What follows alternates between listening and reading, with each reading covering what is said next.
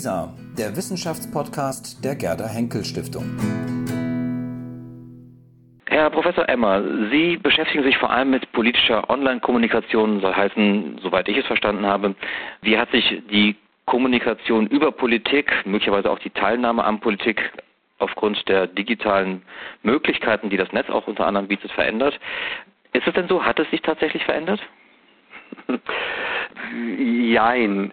Klar, ne? wenn es neue Medien gibt, dann nutzen Menschen die und alles, was in diesen Medien passiert, ist natürlich erstmal neu. Wenn man ähm, nach den Veränderungen fragt, dann kann man da natürlich auf verschiedenen Ebenen nach Veränderungen fragen.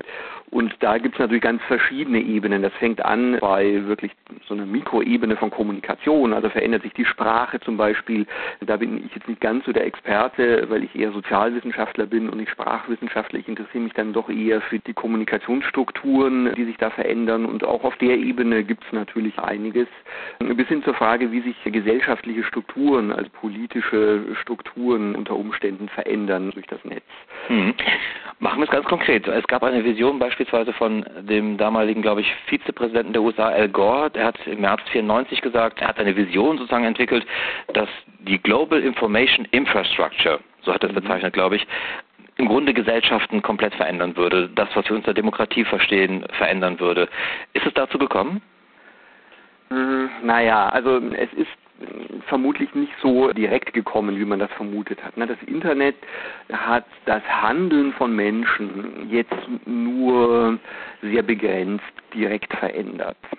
Das liegt ein bisschen daran, dass wir als Menschen ja, unser Handeln doch sehr stark habitualisieren. Ja, gerade solche Entscheidungen, welche Medien nutze ich, sind jetzt keine so wichtigen und zentralen Entscheidungen, die man jedes Mal wieder neu durchdenkt und neue Entscheidungen trifft, sondern man hat irgendwann mal so ein Muster sich angewöhnt und das nutzt man weiter und das hat dann eben zur Folge, dass viele Menschen, die na, jeden Morgen ihre Zeitung lesen, die abends die Tagesschau gucken, das durch das Internet nicht alles total verändert haben.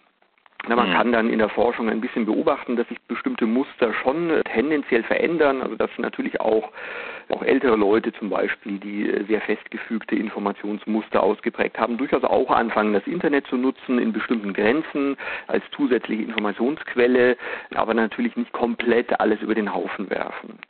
Größere Veränderungen brauchen etwas mehr Zeit, weil äh, das zeigen unsere Daten eigentlich alle, die erst nach und nach über so einen Generationenwechsel durch durchsetzen.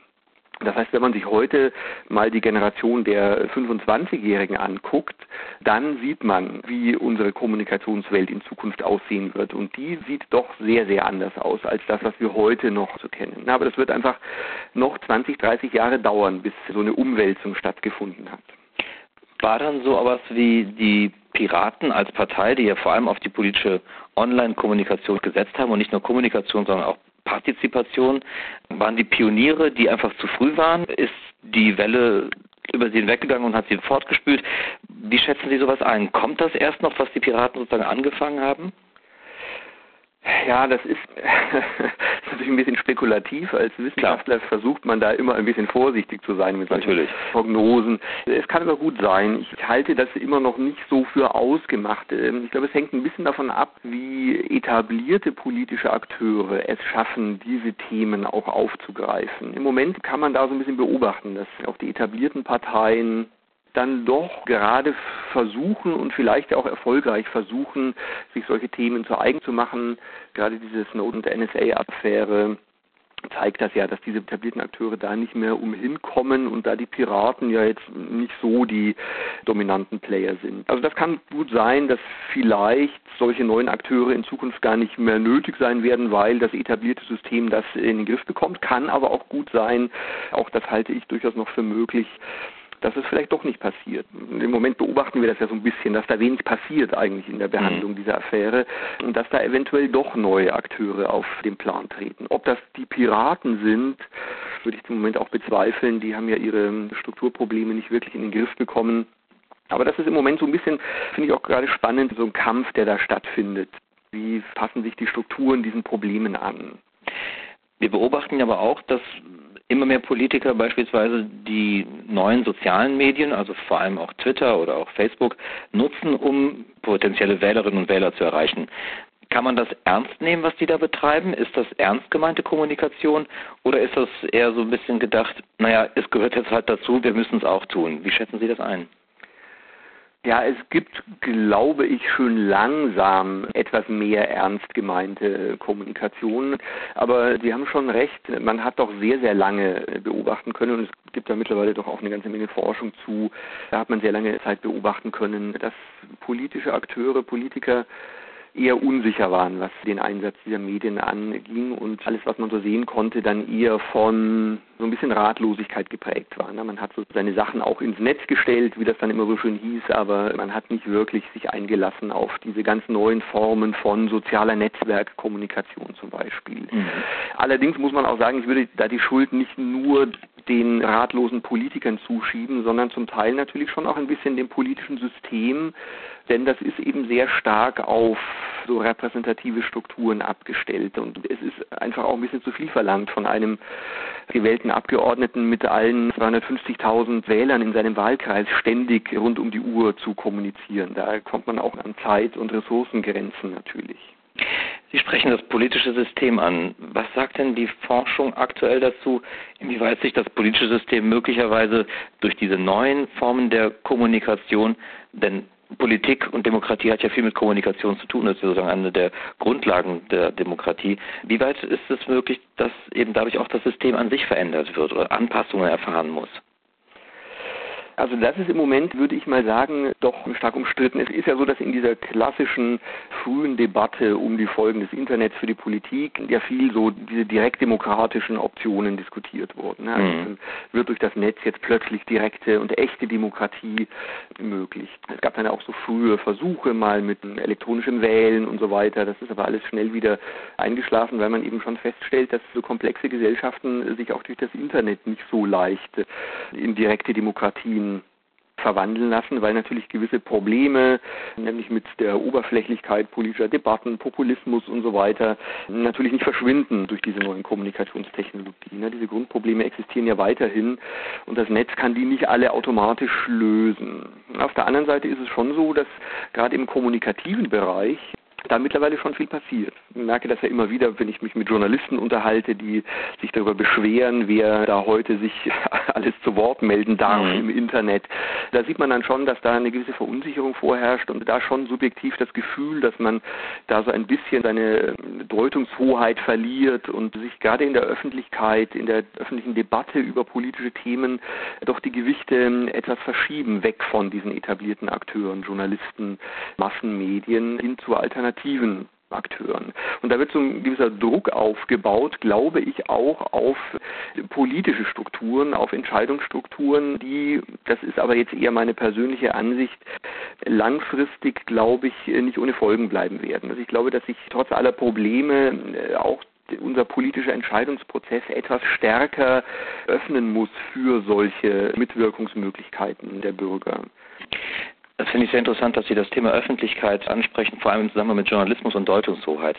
Denn wenn man sich solche Entwicklungen oder solche Debatten anschaut, die ja vor allem auch im Netz stattgefunden haben, der Fall Wolf oder auch der Fall Edati oder jetzt auch diese Affäre um ein Plagiatsbuch und so weiter und so fort, da entsteht doch offenbar inzwischen sehr viel Druck in einer Öffentlichkeit, die sich abgekoppelt hat von dem, was Sie auch eben als die etablierten Massenmedien bezeichnet haben. Entstehen neue Öffentlichkeiten, auf die auch die Politik mehr Rücksicht nehmen muss? Naja, also ob jetzt wirklich neue Öffentlichkeiten entstehen, darüber kann man auch streiten. Zumindest ist es so, dass die Grenzen zwischen diesen Sphären, diesen öffentlichen Sphären so ein bisschen verschwimmen. Es gibt jetzt in Deutschland noch nicht so viele Beispiele, wo tatsächlich diese Internetöffentlichkeit so eine eigene politische Wirkung entfacht hat. Das läuft nach wie vor eigentlich immer noch bei uns sehr stark über Massenmedien. Alle mhm. diese Netzdebatten, die es mal gab, sind erst dann wirklich zu einem Thema geworden, als dann tatsächlich die Massenmedien sie aufgegriffen haben. Das liegt natürlich auch ein bisschen daran, dass auch das politische System natürlich sich über die Jahrzehnte, wenn nicht über die Jahrhunderte natürlich sehr stark eingestellt hat, auch auf das Zusammenspiel mit dieser massenmedialen Öffentlichkeit und viele Politiker da auch noch nicht wirklich direkte Drähte in diese digitale Sphäre haben, sondern dass es etwas wirklich politisch erst dann relevant wird, wenn es dann mal in der FAZ oder in der Tagesschau ankommt. Mhm. Aber es gibt natürlich Beispiele, wo solche Debatten aus dem Internet kamen und Druck auf die Politik ausgeübt haben, ne? gerade in diesem Bereich der Internetgesetzgebung, diese Netzsperren, ACTA oder so. Mhm. Das scheint aber doch dann sehr spezielle Themen zu sein, die auch auf eine bestimmte Community offenbar dann zutreffen und die vor allem interessieren. Nichtsdestotrotz, wir haben doch eine neue Möglichkeit, selbst Meinungen zu äußern, Kommentare abzugeben. Jeder kann das inzwischen tun. Vorher war es vor allem der politische Beobachter in Berlin, der dann für die FAZ oder für die SZ beispielsweise einen Bericht abgegeben hat. Heute können doch ganz andere Leute, sozusagen jede Frau und jeder Mann, einen Kommentar abgeben. Hat das Folgen für unser Verständnis, wie Politik in Zukunft funktioniert?